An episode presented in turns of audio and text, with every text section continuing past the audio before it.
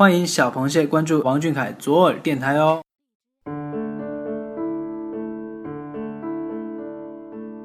Hello，今天是二零一六年九月十六号，星期五。想要懂你的心，必须先懂你的胃。我是彤彤。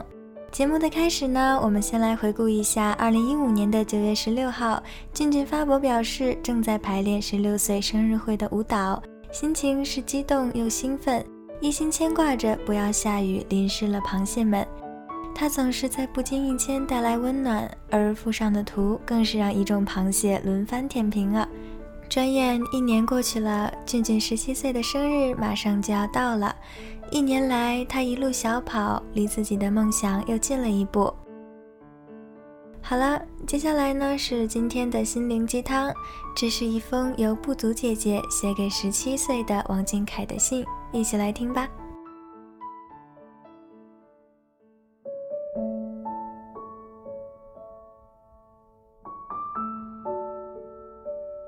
十七岁的王俊凯难免落俗的先说一句生日快乐，你又长大一岁了。下午和朋友见面，半路突然被兜头浇了一身的雨，鞋里雨水多的能摆地钓鱼。朋友半开玩笑地说：“王俊凯一走，北方就下雨了。”说了你可能不信，近来的晴天只有一天。你像颗小陀螺似的连轴转，南北长途飞行、彩排、工作、休息，北南长途飞行只用了一天的时间。还记得你第一次被人群簇拥着上飞机的时候，是去广州。云朵再软，不如你苹果头剪得软。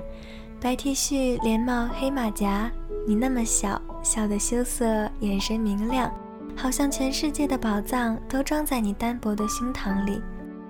再看看你现在对付奔波的游刃有余，大概就是从那天起，你背对着人山人海，踏上了去往未来的第一步路，一条荆棘密布的南路，你一走就是三年。早些年接受采访的时候，你大大咧咧地对着镜头快问快答，节目组给你的标题倒也直白，可是我要成名四个字，却怎么念都不是滋味。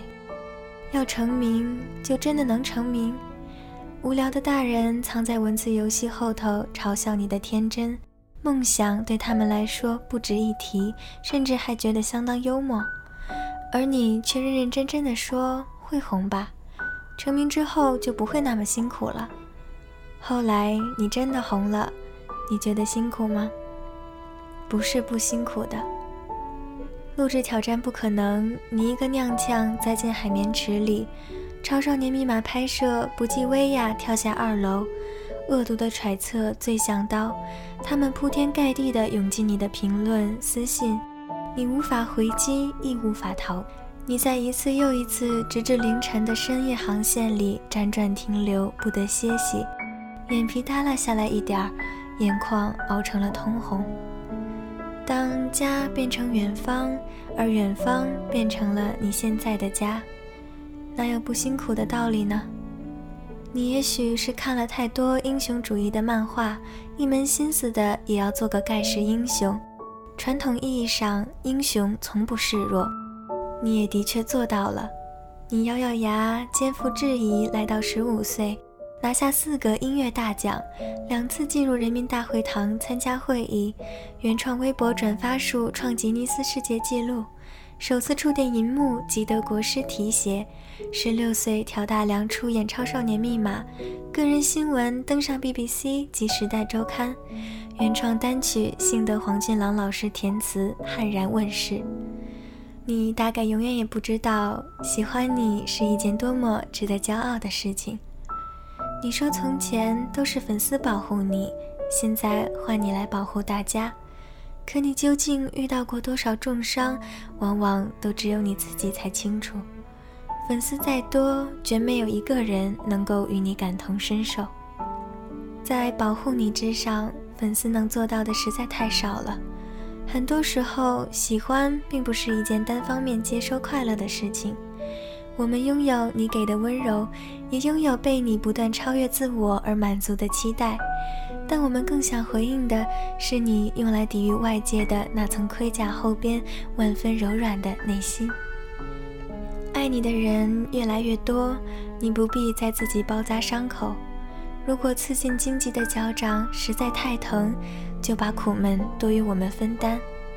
道路很长，你不孤单。两年前，我的写作老师告诉过我。许多作家之所以在创作出第一本脍炙人口的佳作之后，很难紧接着创作出第二本上佳之作，这是因为他们缺乏对生活的体验。一旦素材缺失，无论体验是好或坏，都勇于接受，最后一切的体验都会成为素材。这句话得以让我一直保持对生活的热情，从不后悔做出的抉择。在你十七岁的到来之际，我也把它送给你。希望十七岁的你拥有一颗更加勇敢的心脏。崇山峻岭只能给你阅历，却不给你沧桑，而你永远年轻，永远热泪盈眶。